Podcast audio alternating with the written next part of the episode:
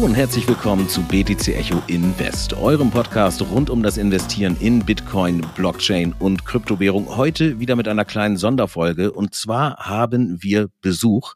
Es handelt sich um Deutschlands erfolgreichsten Sachbuchautor. Er ist regelmäßig in den Spiegel Bestsellerlisten und sein letztes Buch, Der größte Crash aller Zeiten, war das erfolgreichste Wirtschaftsbuch in 2021 und damit herzlich willkommen Marc Friedrich. Hallo. Marc, schön, dass du hier bist. Du bist ja auch manchmal zu lesen bei uns auf BTC Echo in Gastbeiträgen, äußerst dich da immer mal, gerade wenn es so Richtung ähm, ja, Geldpolitik geht, Crash-Szenarien, das sind eigentlich so die Themen, in denen du unterwegs bist. Und darauf wollen wir später mit dir auch zu sprechen kommen. Du bist aber eben halt auch großer Bitcoin-Fan. Wenn ich das so richtig rausgelesen habe auf Social Media in deinen Beiträgen, beispielsweise auf deinem YouTube-Kanal, sprichst du auch immer mal wieder äh, ja über Bitcoin und auch äh, andere Themen, die im Space passieren. Und mich würde einmal interessieren, es ist in den letzten Wochen und Monaten so viel passiert ähm, bei Bitcoin. Äh, was was ist so dein Blick auf die Dinge, beispielsweise Richtung Lightning Network, Legal Tender, El Salvador, alles das, was so los war? Ja. ja, Bitcoin hat wieder weitere Meilensteine erreicht, finde ich. Für mich war natürlich maßgeblich ähm, einmal die Trucker-Proteste in Kanada, wo die Menschen dann bemerkt haben, wie schnell sie vom Bankensystem ausgeschlossen werden können. Da wurden ja Konten eingefroren von Menschen, die die Trucker ähm, unterstützt haben. Und da haben dann viele für sich auch Bitcoin entdeckt, weil halt Bitcoin dezentral ist, zensurfrei ist, nicht manipuliert werden kann. Und dann natürlich auch ähm, SWIFT-Verbot in, in Russland. Ne? Das sind viele ähm, Russen auf einmal irgendwo, äh, ich habe selber miterlebt in Deutschland, stand vor mir einer dann äh, in einem Laden und konnte nicht mehr bezahlen, weil seine Mastercard nicht mehr funktioniert hat.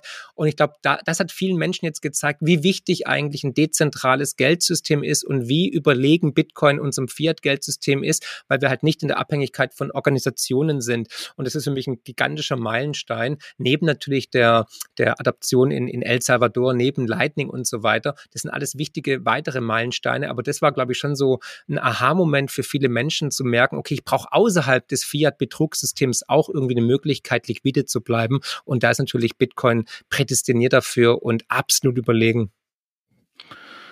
Okay, das heißt, du siehst Bitcoin eher als Zahlungsmittel als als äh, Store of Value, denn genau diese Frage haben Stefan und ich uns im Vorhinein dieser Folge gestellt und da dann jetzt auch nochmal das Intro zu Stefan. Stefan, sorry, ich glaube, ich habe das gerade vergessen, ich war ein bisschen zu aufgeregt. Moin Stefan. Hm, hi Jan. Hi. ja, ich hoffe, du verzeihst mir. Alles gut, ich bin nichts anderes gewöhnt. Nein, also, du solltest direkt einsteigen. Marc hat sofort die Frage aufgegriffen. Insofern habe ich mich dann mal zurückgehalten. Okay, aber ähm, also auf diese Frage äh, vielleicht tatsächlich direkt die Antwort, die Stefan und ich, wie gesagt, vorher hatten. Siehst du Bitcoin eher dann als Zahlungsmittel oder als Store of Value? Ich sehe Bitcoin tatsächlich momentan als Store of Value, aber ich glaube, Bitcoin wird ein Zahlungsmittel beziehungsweise wird die Weltreservewährung werden und zwar nicht durch Staaten initiiert, sondern dadurch, dass die Menschen sich dafür aktiv entscheiden, weil sie sich für das bessere Geld immer entscheiden und das schlechtere Geld dann ausgeben, also das Grahamsche Gesetz. Und das wird auch dieses Mal so passieren und deswegen momentan Store of Value, in Zukunft eher wahrscheinlich Recheneinheit oder World äh, Reserve Currency. Okay, aber also nach der, äh, eben nach dem Grahamschen äh, Gesetz würde es ja eigentlich bedeuten, dass jeder auch immer noch so ein kleines bisschen Gold zu Hause hätte, als das vermeintlich äh, bessere Geld. Ähm, das ist aber, glaube ich, in den wenigsten Fällen der Fall. Oder wenn, dann wahrscheinlich sogar noch als Goldzertifikat oder so. Also. Nee, du, da bin ich, da bin ich auch ein Freund, also von Diversität, ne? Also nicht alle ähm, Eier in ein Nest legen. Ich finde, Gold und Bitcoin sind äh, eine Familie. Also Bitcoin ist der kleine junge Bruder, der modern ist, der sich mit der Switch auskennt und auch ein bisschen zockt und so. Und Gold ist halt ein bisschen schon älter. Also ich würde beides besitzen, weil auch Gold hat sehr gute Attribute. Auch Gold ist souverän, ähm, ist, hat kein äh, Drittparteienrisiko und dahingehend auch das bessere Geld natürlich. Und ähm, ja, Bitcoin ist halt der junge moderne Bruder, der halt dann auch noch digital ist. Okay. Glaubst du, dass es irgendwann, also gerade vor dem Hintergrund in Krisenländern, also Krisenländern jetzt bezogen auf die Geldpolitik, sei es, wie wir es im vergangenen Jahr oder auch in dem Jahr davor gesehen haben, in äh, Venezuela beispielsweise, meinst du, es kommt irgendwann das Szenario, wo dann tatsächlich ein Gold abgelöst werden könnte von Bitcoin? Hm. Ähm, nein, also das erleben wir, glaube ich, in unserer Lebzeit nicht mehr. Ähm, vielleicht in ferner Zukunft mal, aber die Menschen glauben, also 99 Prozent der Menschen haben immer noch ein größeres Vertrauen natürlich in etwas, was sie anfassen können. Und Gold hat eine unglaubliche Historie, ist 5000 Jahre äh, schon auf dem Markt, hat sich 5000 Jahre bewährt, egal ob es Börsencrashs waren, Diktaturen, Kriege, Revolutionen. Äh, Gold hat immer überlebt und dahingehend werden weiterhin viele Menschen äh, Bitcoin und Gold gemeinsam vertrauen und auch Gold weiterhin besitzen wollen, physisch. Und deswegen sehe ich da eigentlich keinen äh, Gefahr, dass dann Bitcoin irgendwie Gold ablöst und das einzig wahre ist, weil die Menschen gerne auch dann ja zwei verschiedene Standbeine haben. Einfach weil es ein Wechsel ist und wir auch beispielsweise Zigaretten als äh, Krisenwährung oder sowas äh, kennen. Das heißt, also du sagst eher, na, hast du ja schon eigentlich gesagt, ne? Äh, mehr Diversität wahrscheinlich ja. und irgendwie eher eine, äh, eine Ergänzung vielleicht. Okay. Ähm, mich, mich treibt dieses Thema äh, Geldpolitik stark um und gerade auch mit dem Blick auf das, was wir in der aktuellen Situation sehen, sei es jetzt getrieben durch Corona oder sei es getrieben durch noch andere Faktoren, haben wir eine äh, voranschreitende Inflation. Und ähm, Stefan, wir haben uns ja in der vergangenen Folge vom Podcast schon auch damit auseinandergesetzt und in der vergangenen Woche ähm, haben wir gemeinsam uns die Pressekonferenz von der FED angeschaut. Ähm, vielleicht kannst du da noch mal kurz das Intro geben für unsere Zuhörer, was da eigentlich passiert ist, in welche Richtung die Zahlen da jetzt gerade ähm, gehen, so dass wir da dann vielleicht noch mal die Kurve schlagen können zu dem, was das für Bitcoin bedeuten könnte. Stefan, schieß los. Ja, ja, also der FED-Chef, Herr Paul, hatten wir ja immer mal wieder in den Folgen hat sich sehr, sehr, sehr viel zu lange meiner Meinung nach zurückgehalten und hat immer probiert, es auszusitzen und hat gesagt, die Inflation wäre nur temporär und es würde ja alles schnell wieder zurückkommen. Dementsprechend müsste er nicht sofort, müsste die FED nicht sofort handeln, weil oberstes Credo ist nun mal, dass die Wirtschaft läuft. Und dementsprechend hat er gesagt, solange die keine Indikatoren haben, dass die Inflation dermaßen ausbordet, dass sie dann irgendwie reagieren müssen, beobachten sie. Also sein Lieblingswort war eigentlich, sie beobachten. Sie beobachten eigentlich permanent und e-, e-, evaluieren.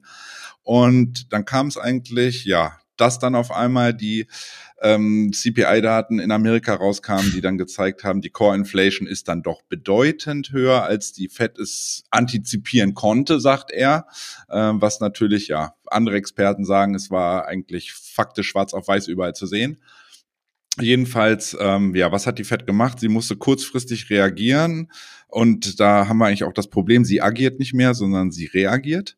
Und diese Reaktion war dann im Grunde genommen in einer, ja, im Grunde genommen den kompletten Dreh von einer dorwischen Seite, also sprich zu sagen, ähm, wir lassen einfach mal weiter laufen, wir lassen eine lockere Geldpolitik laufen, wir hauen weiterhin, wir haben Anleiherückkäufe, also ähm, Unternehmensanleihen, die wir massiv kaufen, um den Markt zu stabilisieren und wir feuern weiterhin massiv Liquidität in den Markt hin zu einem plötzlichen Dreh. Scheiße, wir müssen das Geld wieder einsammeln, wir müssen die Unternehmensanleihen wieder auf den Markt scheißen, wir dürfen nichts mehr kaufen und wir müssen faktisch die Zinsen hochziehen, um irgendwo ja das Problem oder dieses Damoklesschwert einer Hyperinflation irgendwie in ähm, kontrollieren zu kommen oder wieder einfangen zu können. Und dementsprechend äh, ging es dann am Anfang des Jahres los, dass es hieß, jetzt müssen wir Zinsen erhöhen. Und am Anfang hieß es drei bis viermal, jetzt sind wir bei sieben bis achtmal dieses Jahr in Fed-Meetings noch die Zinsen erhöht werden sollen.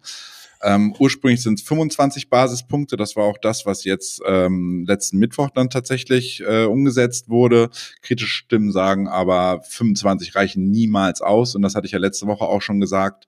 Ähm, ob nun Geld ja 0,5 Prozent Zinsen kostet oder 0,75 Prozent ist es faktisch weiterhin billiges Geld und dass diese minimalen Zinsschritte werden definitiv die Inflation im Grunde nicht einbremsen können. Das mal so als kleine würdest du vermutlich so unterschreiben, Marc?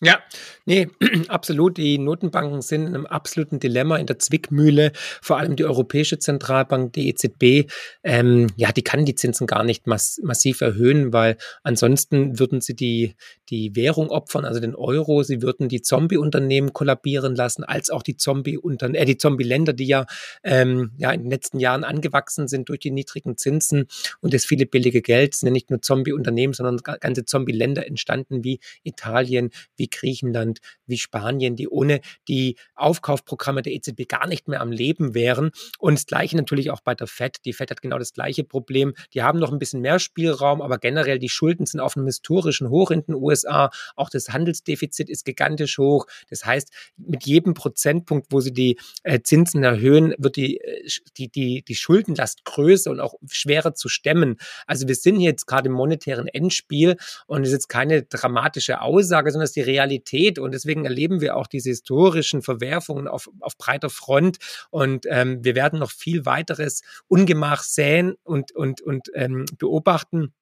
Und es wird natürlich auch uns alle ähm, Geld kosten. Also die Inflationsrate, hast du schon erwähnt, ist ein Punkt natürlich, ne? also 7,9 Prozent in den USA, 5,1 in der Eurozone und in Deutschland. Und das ist ja nur die offizielle ähm, Erzählweise. Die inoffizielle Rate ist ja viel, viel höher. Das spüren wir ja, das sehen wir jeden Tag beim Tanken, beim, beim, beim, bei, bei der Stromrechnung, beim Einkaufen und so weiter. Also was wir gerade erleben, ist einfach eine neue Zeitrechnung und wir sehen das Ende des Schuldenzyklus, wir sehen das Ende des Geldsystems und der Beginn von etwas Neuem und es geht nie irgendwie irgendwie ähm, gemütlich äh, sozusagen über, über, die, über, die, über das Spielfeld. Es dauert halt immer ein bisschen, wird ein bisschen turbulent.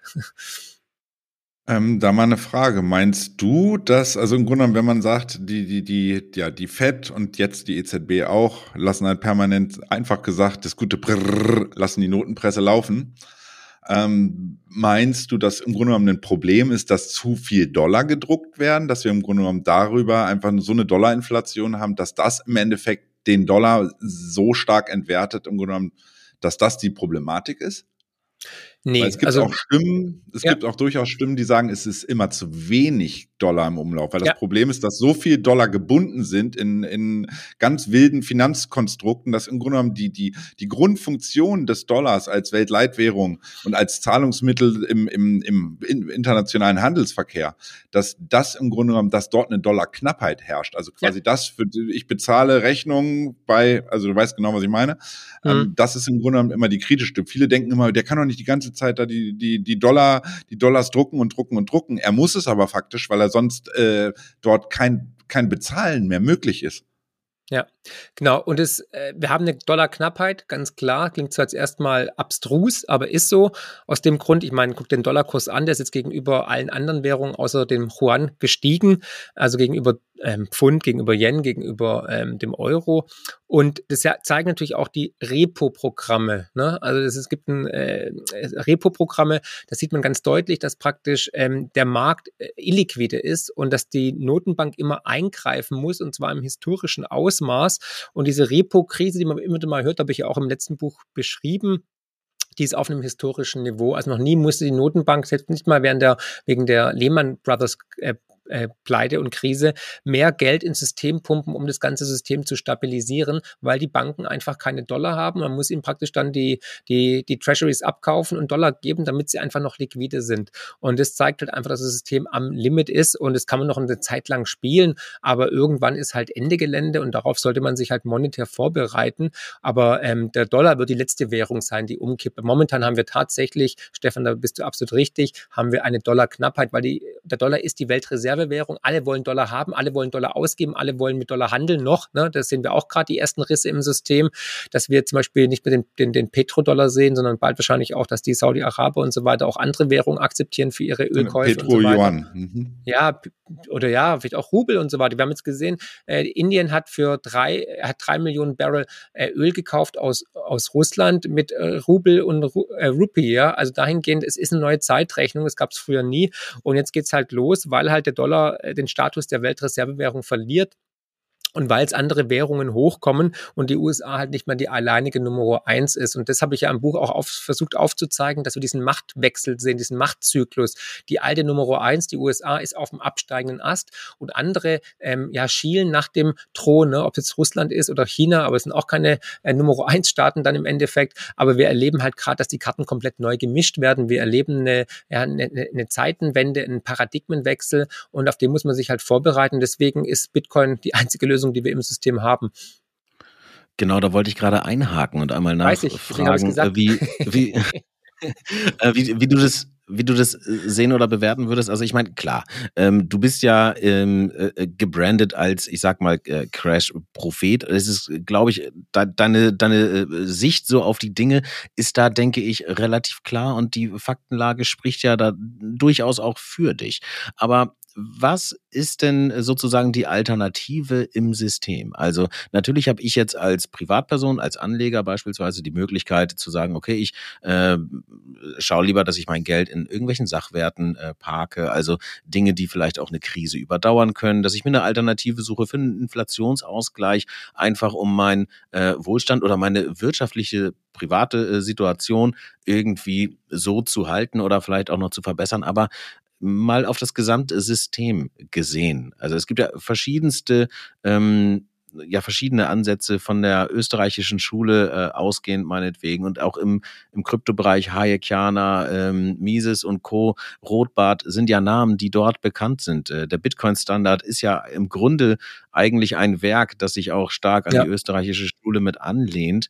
Glaubst du, dass eben ja ein System, das auf einer nicht inflationären Währung äh, tatsächlich fußen, äh, also wenn, wenn es auf einer solchen Währung fußen würde, dass das besser funktionieren könnte, dass wir also Krisen oder Situationen, wie wir sie jetzt gerade sehen, dadurch umgehen könnten, weil da gibt es ja durchaus auch Kritik an dem System. Ja. Also was, was, was ist die Lösung?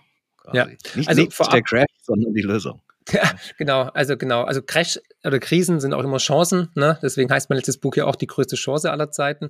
Aber unabhängig davon ist es tatsächlich so, dass ähm, unsere ganze Welt ist ja eigentlich eher deflationär. Ne? Und ein deflationäres System passt besser zu unserer Welt, weil das inflationäre System ist ja genau entgegen dessen, was das Narrativ gerade ist. Ne? Wir sollen doch weniger Öl verbrauchen, wir sollen weniger ähm, Plastik verbrauchen, wir sollen weniger Fleisch essen. Ne? Aber der Euro, das ganze Geldsystem, das Fiat-Betrugssystem, wie ich es immer nenne, ist inflationär inflationär. Und ein inflationäres Geldsystem führt natürlich zu mehr Verbrauch, zu mehr Verschwendung, zu mehr Wachstum. Man muss wachsen, weil ein inflationäres Geldsystem hat diesen Wachstumszwang in sich. Und das, aus diesem Grund gibt es im bestehenden System keine Lösung. Seit 2008 sind wir im Dauerkrisenmodus. Man versucht mit immer mehr Geld, mit immer mehr Aufkaufprogramm, mit immer tieferen Zinsen das, das System am Leben zu erhalten. Das Einzige, was man erreicht, ist natürlich ja äh, Schadensmaximierung und man erkauft sich teuer Zeit auf Kosten der zukünftigen Generation, auf, auf, auf Kosten der, der Umwelt, der Natur und so weiter. Und natürlich, äh, das, ein Fiat-Geldsystem führt natürlich auch zu kriegerischen Auseinandersetzungen.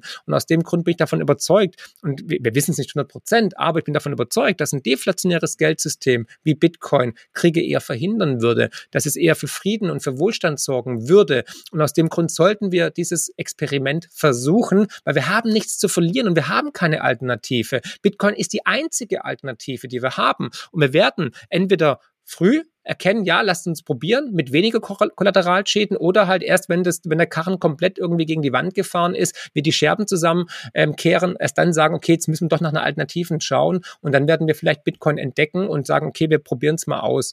Und ich hoffe natürlich, dass die Menschheit dieses Mal in den Rückspiegel der Geschichte schaut und ein bisschen klüger ist und das Worst-Case-Szenario erstmal verhindert. Aber ja gut, viel Hoffnung habe ich natürlich nicht. Und noch eins bezüglich ähm, dem, dem, dem, ähm, dem, dem Branding ähm, Crash-Prophet, das wird mir natürlich von der Presse gegeben, ne? weil natürlich der Mensch, ähm, ja, der gibt sich gerne, ungern ab mit irgendwie negativen Nachrichten, Tod und so weiter und Crash. Und da muss man natürlich irgendwie, wenn man keine Gegenargumente hat, versuchen dann denjenigen zu brandmarken. Aber ich bin immer offen für konstruktive Kritik natürlich und ja, Diskurs.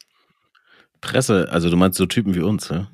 Nee, eher, also den, den Namen hat mir, glaube ich, der Spiegel gegeben. Ich war da ja zweimal zum Streitgespräch ja, eingeladen ja. mit dem Wirtschaftsweisen Bofinger und übrigens sehr lesenswert, weil alles, was ich damals gesagt habe, ist de facto eingetroffen und ähm, er als auch der Spiegelredakteur haben mich eher so ein bisschen in so eine Ecke gestellt und ausgelacht, aber Inflation ist da, muss ich sagen, und die Kollateralschäden der Corona-Krise sind um einiges größer, wahrscheinlich auch mehr Menschenleben mhm. fördern wie das Virus an sich, ja, also dahingehend schauen wir mal, ne, wohin die Reise geht, aber ja, ich hatte ähm, also ein, ein ähm, ja, Gedankenspiel, das ich mit Sven äh, Wagenknecht, unserem Chefredakteur, ja. ja der ja auch den, den Recap-Podcast macht, der dir ja auch gut bekannt ist, ähm, dass ich hatte ein, ja, ich will nicht sagen Streitgespräch, aber so Gedankenexperiment. Der hat halt gesagt, naja, vielleicht braucht man doch ein Stück weit ein inflationäres System, einfach um neue Technologien besser äh, finanzieren zu können, also Forschung vorantreiben zu können, die uns dabei helfen kann, die Herausforderungen unserer Zeit, also ähm, einen technologischen Wandel, eine Energiewende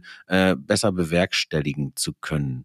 Äh, wie, wie siehst du das? Also sozusagen äh, Fight Fire with Fire ist es hm. ein kleines bisschen, ne? Ja, ja, hat, hat ja immer gut geklappt, ne? Auge um Auge, Zahn um Zahn. Nein, Spaß beiseite. Ähm, ich sehe keinen Grund, der dagegen spricht, dass man in einem deflationären Geldsystem nicht Innovation fördern kann und finanzieren kann. Ganz im Gegenteil. Ich meine, schauen wir uns doch mal den, den Energieverbrauch an von Bitcoin, ne? Und also wie, wie nachhaltig auch jetzt die Energiequellen sind. Warum? Weil es einen intrinsischen Antrieb gibt, möglichst geringe Kosten zu haben. Und die günstigsten Kosten fürs Mining sind nun mal erneuerbare Energien, Solarthermie etc. pp. Ja, also äh, dahingehend, also alles, alles gut. Ähm, das geht in die richtige Richtung. Und ich glaube, der Mensch, ich glaube an die Innovation, ich glaube an die Menschheit. Und der Mensch lernt vor allem durch Krisen. Das habe ich ja auch versucht, immer wieder in den Vorträgen im Buch aufzuzeigen, dass Krisen die großen ähm, ja, Meilensteine, Wendepunkte für die Menschheitsgeschichte sind, weil dann sind sie gezwungen, neue Wege zu beschreiten. Dann sind sie gezwungen, innovativ zu sein, wenn es keinen anderen Ausweg mehr gibt. Und es war in der Vergangenheit immer so. Ne? Dann hat er irgendwie das Feuer erfunden, er hat er den Buchdruck erfunden und so weiter. Wenn er gezwungen ist, der Mensch innovativ zu sein. Überlegt doch mal selber, wie es bei euch in eurer Biografie war, wie es bei euch war. Wann seid ihr denn äh, in die Aktion gegangen, wenn es keinen anderen Ausweg mehr gab? Ne? Also Stefan, du mit deiner Sechs in Mathematik zum Beispiel wusstest ganz genau, okay, jetzt muss ich mich auf meine vier Buchstaben setzen und muss halt lernen, sonst wird es nichts mit, der, mit, der, mit, mit dem Abitur und mit der Schule. Und so ist es doch bei jedem, dass der Mensch leider, also das ist evolutionär bedingt, der Mensch lernt leider nur durch Scheitern. Und das ist seit jeher Begleiter der menschlichen Evolution und wird es auch weiterhin bleiben.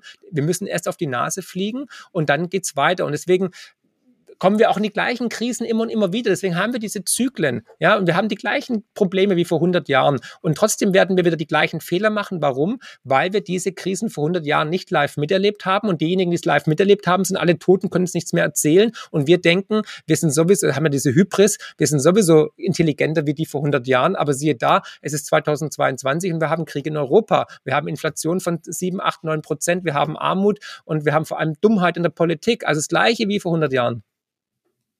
Mhm.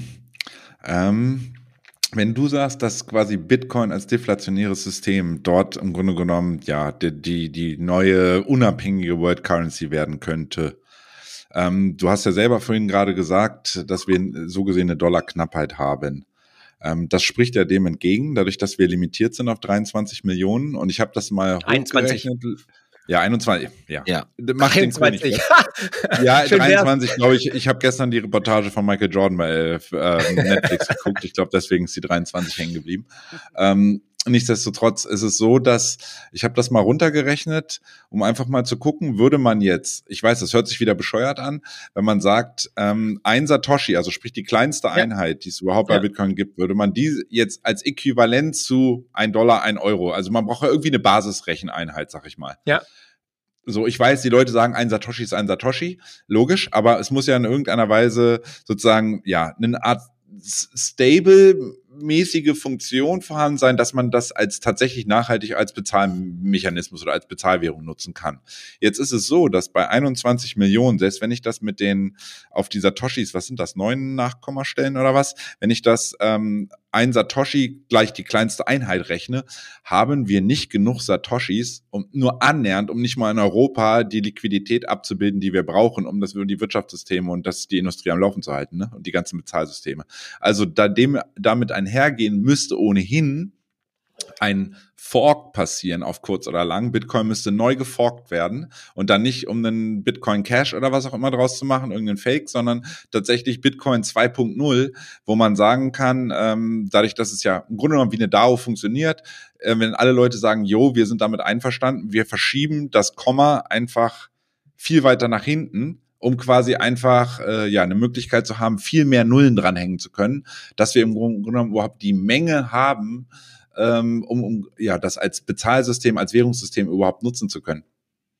Hm. Das ist nämlich das also, große Problem. Da reicht das nicht aus. Die, die, die, die begrenzt ist es schön, dass Bitcoin so begrenzt auf 21 Millionen und dass wir so und so viel nachkommen, also, also quasi was klar ist, was ein Satoshi ist, die kleinste Einheit. Aber es wird für als Weltwährung, für die ganzen Bezahlmechanismen etc., wo es überall gebraucht wird als Liquiditätsgeber, wird es so nicht funktionieren.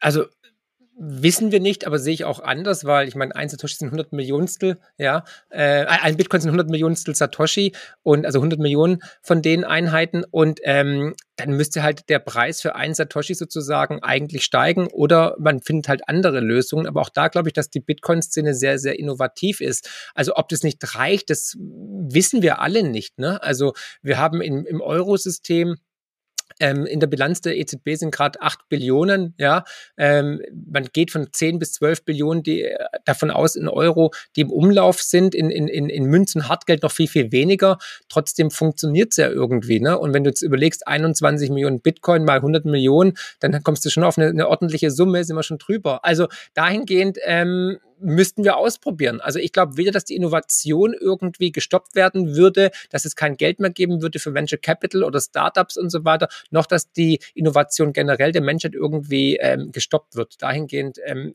wissen wir nicht, das ist alles spekulativ. Ich glaube einfach, dass ein deflationäres System besser funktionieren würde wie ein inflationäres System, vor allem weil es ja gegen das Narrativ jetzt spricht. Ne? Wir alle sagen doch, wir müssen sparen, wir müssen weniger ähm, Auto fahren, weniger reisen, wir müssen weniger ähm, ja, Ressourcen verbrauchen, aber das befördert ja ein inflationäres Geldsystem, weil wir diesen Wachstumszwang ja im Geldsystem innehaben, intrinsisch, ja. Und dahingehend ähm, brauchen wir eigentlich ein deflationäres System, weil das inflationäre System fördert die Umweltverschmutzung, fördert meiner Ansicht nach auch Kriege und diesen Wachstumswahn und vor allem, dass wir dann Produkte kaufen, die wir gar nicht brauchen. Ich bin mir sicher, ihr beide habt jetzt hier im Hintergrund schon Produkte, ähm, die braucht ihr nicht zum Überleben. Wir könnten beide, alle drei könnten wir 50 Prozent von dem, was wir zu Hause rumstehen haben, von Chibus Warenwelt und all diese Angeboten wegschmeißen und wären trotzdem nicht irgendwie unglücklicher. Da habe ich im Rahmen der, ähm, der, des ersten Lockdowns äh, während der Covid-Maßnahmen äh, ne, äh, zu Beginn, da habe ich gedacht, naja, der Tiger Store, vielleicht wird er ja Vielleicht macht er ja einfach nicht wieder auf. Vielleicht ist das neu in Plastik gegossene alte Plastik von vorher, was irgendwie unter dem Sammelbegriff Deko-Scheiße läuft. Äh, ja. Vielleicht wird das gar nicht nochmal wieder eingeschmolzen und nochmal irgendwie Schön wieder reingestellt und der Laden wird einfach mit Beton dicht gekippt. Ist nicht passiert, aber ja, da bin ich, bin ich grundlegend bei dir. Wahrscheinlich ähm, wird viel Geld äh, für Zeug ausgegeben, was eigentlich kein Mensch braucht und die Leute kaufen aus Langeweile, weil sie sonst nicht so richtig wissen, was sie mit ihrer Zeit anfangen sollen ist gut möglich. Ich frage mich immer so ein bisschen bei dieser, hm, also bei dem Narrativ, dass wir sagen, wir reduzieren, ganz klar, in manchen Bereichen, aber wachsen wir in der Wirtschaft dann nicht gleichzeitig in anderen Bereichen wieder weiter? Also nochmal so dieses Stichwort Innovation oder einfach ein, ein Konsumwandel. Ne, gerade wenn wir sagen, okay, wir stellen vielleicht Ernährung um und äh, gehen, gehen weiter weg von Fleisch, dann wird auf der anderen Seite wieder was anderes mehr produziert vielleicht aber auch weniger, weil wir weniger Tiere ernähren müssen. Ich glaube, da sind so wahnsinnig viele Faktoren drin, die das Gesamtbild so irre kompliziert machen, ähm, dass ich mich frage, ähm, ob es da tatsächlich überhaupt die eine große richtige Lösung gibt. Und selbst wenn sie da wäre, wenn wir jetzt sagen, okay, ein deflationäres Geldsystem und Bitcoin als ähm, Weltleitwährung die einzige Währung, die es gibt, ähnlich wie Gold, wann kommt dann derjenige oder diejenige Stakeholder, Stakeholderin um die Ecke und ähm, denkt sich dann doch wieder irgendwie ein neues System aus, das darauf fußt und verschafft sich damit einen, ähm, einen eigenen Vorteil. Also ich frage mich so ein bisschen, ob es ähm, E-, egal was man mit der Technologie macht, egal welches Geldsystem man aufbaut, am Ende kommt irgendwann der Faktor Mensch dazu ja. und äh, denkt, sich, denkt sich Plastik, Plastikwinkelkatzen aus ja. irgendwie. Aber genau, aber guck mal, deswegen, Jan, ist ja auch Bitcoin so genial und brillant, weil es halt nicht abhängig ist vom schwächsten Glied in der Kette, nämlich dem Menschen. Es ist ein Code, es ist Mathematik, es ist nicht korrumpierbar im Gegensatz zu unserem Fiat-Betrugssystem, weil da sind die Notenbanken am Hebel und die können entscheiden, wohin die Reise geht. Die entscheiden über den Zins, über Krieg und Frieden und so weiter. Und deswegen ist Bitcoin, wie gesagt, so wichtig eigentlich für die menschliche Entwicklung. Und ich glaube einfach in diesem Zyklenwechsel, in dem wir gerade momentan sind, werden wir einfach so große Verwerfungen erleben, dass wir als Menschheit einfach aus der Matrix rausfallen und erkennen werden, was ist richtig und was ist falsch. Ich habe so genannt im Buch, dass wir einfach auf eine neue Bewusstseinsstufe katapultiert werden. Und ich glaube, wir alle spüren ja intuitiv, dass es seit einigen Jahren was aus den Fugen geraten ist, dass die Welt nicht mehr die gleiche ist. Und ich habe es auch geschrieben, wir werden nicht mehr in der, in der, in der Welt vor Corona aufwachen. Ne? Und für mich war der, der, der Startpunkt dieser Entwicklung natürlich die Finanzkrise 2008. Und seitdem sehen wir diesen Dauerkrisenmodus, sehen wir ja, die Notenbanken in, in einem absoluten Notfallprogramm, die gar nicht mehr rauskommen aus ihrer gleichen Rhetorik, aus dem ständigen Gelddruck. Und ich glaube, auch die FED wird nicht ihre sieben, acht Zinserhöhungen durchführen, sondern die wird nach ein paar Zinserhöhungen zurückrudern müssen, weil sie dann merken, das System ist sonst am Ende und das ganze ähm, Haus fliegt ihm um, um die Ohren. Dann müssen sie wieder Geld initiieren, sie müssen wieder Quantitative Easing machen, sie müssen die Zinsen senken und so weiter. Also wir sind eigentlich gefangen in diesem in dieser Abwärtsspirale. Und die Frage ist nicht, ob dieses System kollabiert, sondern lediglich wann. Kann man noch zwei Jahre sich herausbuxieren, sind es noch vier Jahre, aber irgendwann werden wir mit der Realität und mit der Mathematik konfrontiert werden. Und nochmal, noch nie wurde in der Menschheit der Geschichte eine Krise durch Gelddrucken gelöst und noch nie wurde in der Menschheit der Geschichte ähm, Wohlstand erzeugt durch die Geldpresse. Hat noch nie funktioniert. Guck in die Weimarer Republik, guck nach Venezuela oder in die Sowjetunion und so weiter. Es geht einfach nicht. Es endet immer im Desaster, in Inflation, mhm. Hyperinflation, Währungsreform und damit auch in sozialen Unruhen oder sogar Kriegen. Wege. Was, glaube ich, auch ganz klarer Track Record ist, ist, dass der Mensch immer nach dem handelt, was erstmal, also ähm, kurzfristig einen Vorteil verspricht. Ne? Ähm, sei es, ähm, also ich glaube, das lässt sich auf alle, alle möglichen Bereiche äh, übertragen. Ne? Man beißt lieber in den leckeren Burger und ärgert sich dann vielleicht später ähm, über die Funde, die man zu viel auf der Waage hat oder äh, was auch was auch immer es ist. Also der Mensch neigt so ein bisschen dazu, äh, kurzfristig sich einen Vorteil verschaffen zu wollen, auch wenn es eventuell langfristig nicht so der gute Weg ist. Und Verzicht ist überaus unattraktiv für die meisten Leute. Also die Askese, die sich so ein, so ein Mönch in einem Kloster antut, das ist jetzt nicht unbedingt was für jeden. Das heißt, ich glaube, man müsste in so einem deflationären System oder in einem System, das halt nicht auf Wachstum, auf Konsum, auf Belohnung durch ich habe bekommen, was auch immer es ist, ähm, irgendwelche Anreize schaffen, die dafür sorgen, dass äh, jeder einzelne Mensch, also Oma Erna von um die Ecke und auch wir drei, einen, ähm, einen Grund haben, wirklich zu sagen, okay, wir steigen aus diesem System aus, denn ein System besteht immer aus Menschen. Ne? Das ja. ist ja, also jedes Konstrukt besteht aus Menschen. Ich finde es auch immer so abstrakt, wenn man sagt, das ist der Markt, oh, der Markt, diese, nein, das sind alles irgendwie wir. Und ähm, wie also fällt dir, fällt dir dazu was ein? Weil ich glaube, da ja, kommt man dann tatsächlich so Richtung, Richtung Lösung irgendwie von einem System. Das kann ein Umdenken sein, aber vielleicht schafft man auch einen, einen anderen Anreiz. Und da frage ich mich manchmal so ein bisschen, bei Bitcoin könnte man ja sagen, okay, durch die dezentrale Verteilung ähm, der, der Infrastruktur und die Rewards, die Miner verdienen können, ja. ist natürlich ein größerer Anreiz für viele da. Aber das ist natürlich jetzt bei, bei mir, sage ich mal, wenn ich eine Transaktion schicke, da kriege ich jetzt ja nichts ab von der, von der mhm. Transaktionsgebühr. Hast du da eine Idee? Ja, tatsächlich. Also erstens natürlich ist Bitcoin die Möglichkeit, das Instrument, um aus dem System auszusteigen. Man kann aus dem Fiat-Geldsystem aussteigen, kann sein Geld aus dem Bankenkreislauf ziehen und teilweise sogar aus der Sichtbarkeit der Politik, was natürlich viele ähm, ja, interessante Faktoren sind. Aber ähm, ich glaube, in Zukunft werden wir, also das habe ich auch versucht zu erklären, auch im Buch nochmal, dass wir wieder die Datenhoheit bekommen über unsere Daten. Weil momentan verdienen vor allem die großen Konzerne mit unseren Daten unglaublich viel Geld. Und meine Idee war es, auf der Blockchain basierend, ähm, dass wir wieder Herr über unsere Daten werden und auch partizipieren, wenn es dadurch Umsätze generiert. Das heißt, wenn deine Daten bei Amazon, bei Facebook oder wo auch immer du dich, dich anmeldest, ne, wenn deine Rezession gelesen wird, wenn daraufhin ein Produkt gekauft wird, du einen Anteil sozusagen an diesen generierten Umsätzen bekommst. Und ähm, ich habe es nochmal grob überschlagen, aber dadurch könnte jeder eigentlich ein bedingungsloses Grundeinkommen bekommen, wenn es geht, vielleicht sogar in einer Kryptowährung oder vielleicht sogar in Bitcoin oder im, im, im Jan- oder Stefan-Token, wer weiß, ja. Aber mhm. ähm, das heißt, wenn wir die Hoheit über unsere ähm, Daten haben, mit denen die Unternehmen momentan, egal ob Google, wer auch immer, wirklich Billionen verdienen, Billionen. Wir reden nicht von Milliarden, wir reden von Billionen in der Zwischenzeit. Darfst nicht über, über vergessen, Zeit. die. Wie bitte? Über Zeit. Über die Zeit, ja, ja. Genau, Fakt ist tatsächlich, ähm, dass, die, dass diese Unternehmen ja kaum äh, Kosten haben, sind zum Großteil ja digital, haben vielleicht eine Zentrale, aber das ist es, ne?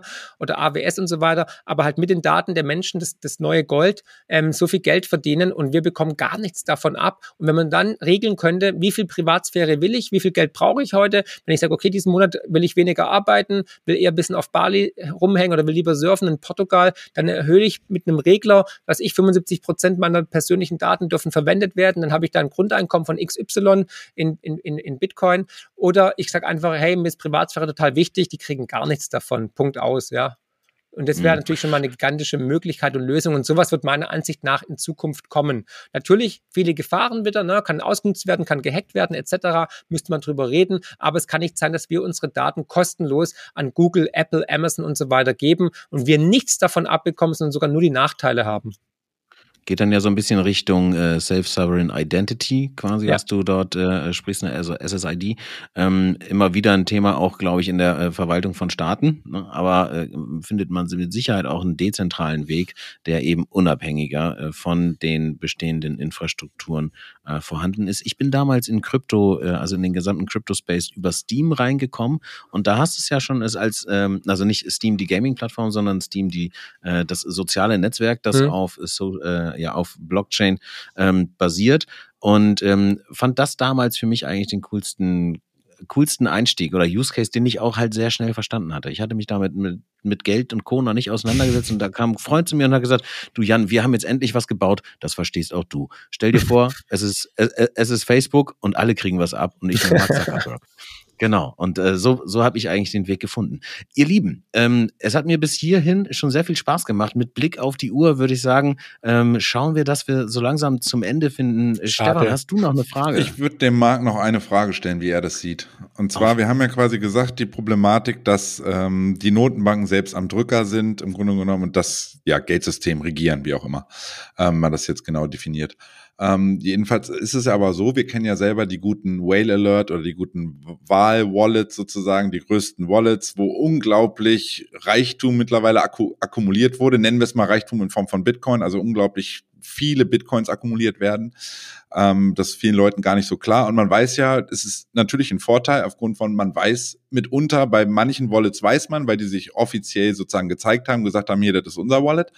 Ähm, bei vielen größeren weiß man aber, und sagen wir mal, wenn man sich die 50 oder 100 größten Wallets anguckt bei Bitcoin, weiß man bei vielen gar nicht, wem das Wallet im Endeffekt gehört. Also man, die mitunter Banken oder die Elite, ich, ich, ich, denke mal, dass das spielt sozusagen in deine Richtung. Das im Grunde, es geht ja immer um Machterhalt, sag ich mal. Und die, die, die aktuell im Fiat-System an der Macht sind, haben natürlich natürlich vor, auch in wie auch immer das neue Geldsystem, wenn es dann mal irgendwann kommt, aussehen könnte, auch dort wieder eine ähm, gehörige Portion mitzureden. Jetzt weiß man natürlich gar nicht, wenn eine Bank wie JP Morgan sagt, ja, ja, wir gucken uns Bitcoin an und wir überlegen da was zu investieren und so, wer sagt mir nicht, dass denen, dass die Nummer sieben von dieser Wallet-Liste längst sind? Und äh, wenn es dann auf einmal heißt, so ja, wir, wir schalten jetzt im Grunde genommen eine, ja, eine dezentrale Weltwährung frei, ähm, dass die auf einmal sagen, huhu, verarscht, wir haben doch ganz viele, wir sind wieder die, die am Drücker sind übrigens, ne? Also das ist ja eine Problematik, die man nicht unterschätzen darf. Das, weil es wieder zentralisiert wird. Ja, das ist eher das Problem bei Ethereum, ne, mit dann ähm, Proof of ähm, Stake. Aber ähm, ja, natürlich kann das sein, klar. Aber ich glaube einfach, Bitcoin wird immer fragmentierter werden. Wir werden immer mehr ähm, sehen, dass Bitcoin ausfranst. Das heißt, dass immer mehr Menschen auch ähm, paar Satoshis besitzen werden. Wenn man sich die Wallets generell anschaut, mit jedem Bullenmarkt, mit jedem Vierjahreszyklus werden neue Leute ins System reingespült und natürlich mit dem Bärenmarkt auch wieder rausgespült. Aber es bleiben immer mehr im Bitcoin-Netz hängen. Und wie es äh, Max Kaiser schon gesagt hat, viele kommen wegen, wegen der Gier und wegen den Profiten und ähm, die meisten bleiben dann wegen der Revolution. Und es ist tatsächlich so, das beobachte ich täglich. Ich meine, ich mache seit 2013 Honorarberatung. Ich rede mir seit, seitdem die, den Mund fusselig, dass die Leute in Bitcoin investieren sollten. Und ähm, am Anfang war das eher auf wenig Gegenliebe gestoßen, in der Zwischenzeit viel, viel mehr. Und viele, die am Anfang nur die großen Renditen und Dollarzeichen in den Augen hatten, sind in der Zwischenzeit komplette Bitcoin-Maximalisten, ja, und kennen sich besser aus teilweise Weise wie ich, weil sie sich da reingefuchst haben, weil sie down the rabbit hole sind. Ne? Und das ist, das ist das Faszinierende natürlich an Bitcoin, dass es so viel miteinander zu tun hat mit Geldsystem, mit sozialen Entwicklungen, mit Geopolitik, mit allem. Und deswegen ist es so, ähm, ja, superior, würde ich schon fast sagen. Und ähm, natürlich, wie gesagt, die, es gibt doch immer einige Wallets, die äh, große Macht haben oder beziehungsweise äh, eine, eine, eine, eine eine ungleiche Verteilung, aber die wird sich meiner Ansicht nach in Zukunft eher auflösen, weil diese Whales ja oftmals auch dann wieder verkaufen, wenn wir einen Boom haben und dann wieder versuchen, günstig einzukaufen. Aber ich glaube, viele werden irgendwann nicht mehr verkaufen, weil sie einfach merken, Bitcoin darf man nicht verkaufen, muss man einfach erstmal halten und eher noch weitere hinzukaufen und ja, One-Corner werden. Das würde dann aber erstmal, wie du sagst, kurzfristig Store of Value weiter ja, genau. Bereich decken. Deswegen, ich glaube tatsächlich, es wird erst so auf Value und dann durch die Turbulenzen, durch den Zyklenwechsel wird es dann irgendwann auch tatsächlich ähm, World Reserve Currency, also Weltreservewährung und Recheneinheit. Okay, da äh, ist natürlich ein großes Zeitfenster noch vor uns. Hast du zwischendurch auch gesagt, dass es wahrscheinlich nicht mehr in diesem Jahr passieren wird. Aber irgendwas wird ja in diesem Jahr noch passieren mit Bitcoin und wahrscheinlich auch mit dem Bitcoin-Kurs. Und Marc, wo wir dich hier haben, müssen wir dir natürlich die Frage stellen. Einmal bitte kurz die Glaskugel polieren. Wo siehst du den Bitcoin-Kurs? Ähm, äh, also den, den Höchststand Bitcoin-Kurs in 2022 losgelöst von irgendeinem Monat. Also was glaubst du, ja. was für ein Kursziel können wir anlaufen? Muss nicht bedeuten, dass wir mit dem Kursziel dann auch ins, in den Jahreswechsel gehen. Ne? Ja, also ich glaube, wir werden, wenn es gut läuft, dieses Jahr noch ein neues Allzeithoch erreichen. Ich glaube aber auch, wir werden noch viel tiefere Kurse sehen. also ähm, meine Prognose ist, jetzt sieht es gerade ganz gar nicht schlecht aus, dass wir vielleicht auf 46.000, äh, 52.000 Dollar hochlaufen, vielleicht sogar ein bisschen mehr und dann nochmal richtig einen Abverkauf erleben werden, wenn es schief läuft, sogar unter 30.000 Dollar. Und dann würde ich auch wieder antizyklisch einsteigen. Aber dann werden wir ein neues Allzeithoch erleben. Und ich glaube auch, dass wir in dem nächsten, nächsten Jahr spätestens eigentlich dann sechsstellig werden. Ich lehne mich jetzt mal sehr weit aus dem Fenster raus. Na, da haben sich andere ja schon erheblich weiter rausgelehnt, die eigentlich die 100k schon letztes Jahr gesehen haben, aber dann kam ja ein bisschen was dazwischen. Okay, also ich glaube, ähm, das ist bis jetzt so eine ganz runde Folge gewesen. Ich habe auch keine Fragen mehr offen. Marc, hast du noch eine Frage an uns vielleicht? Wie hat es euch gefallen? Also ich fand es ganz nett. Ja, passt schon, passt schon. Sehr schön. Ja, das, heißt, du meinst eigentlich, das heißt, du meinst eigentlich auch Bitcoin erstmal übergeordnet Range. Und dann gucken, weil zwischen 30 und 60, 30 und 70 mit Undershooting und Overshooting auf beiden Seiten ein bisschen. Aber prinzipiell ist das jetzt erstmal die Spanne, in der wir arbeiten. Ja, ich glaube, wir sehen gerade so ein bisschen eine Bärenmarkt-Rallye. Ne? Also das ist jetzt nicht überzeugendes, was da passiert, wenn ich mir die Voluminas anschaue und so weiter. Und ich glaube, wir brauchen noch eine komplette Kapitulation, wir brauchen noch einen, einen Panic-Sell und ich glaube, der wird erst unter 30.000 Dollar, ähm, einer wichtigen Marke übrigens, ähm, die auch immer gehalten hat, bisher passieren. Aus dem Grund würde ich ab 30.000 Dollar ähm, antizyklisch in Tranchen einsteigen und wenn wir sogar auf 20.000 gehen, dann all in eigentlich, weil dann wird es eine Once-in-a-Life-Opportunity sein, die es sich so nicht mehr geben wird und dann kann man auf jeden Fall gewissenhaft zugreifen. Aber jetzt bei 50 oder 60.000 Dollar würde ich nicht mehr kaufen. Deswegen, aber gut, das ist jetzt meine Meinung, muss jeder für sich selbst entscheiden. Natürlich langfristig, wenn ich einen Horizont von fünf Jahren habe oder zehn Jahren, dann ist es egal, ob ich bei 20, 40 oder 60.000 kaufe, weil der Kurs einfach viel weit höher stehen wird gegenüber Papiergeld. Das sind doch gute, äh, gute Schlussworte, würde ich Gerne. sagen. Also, Marc, vielen lieben Dank, dass du da gewesen bist. Hat Spaß gemacht und ähm, ja, wer weiß, vielleicht mal wieder. Ja, vielen lieben Dank, Marc. Gerne, Jan, gerne, Stefan, jederzeit gerne wieder. Hat mir großen Spaß gemacht. Bis bald, alles Liebe, tschüss. Cool, ciao, ciao.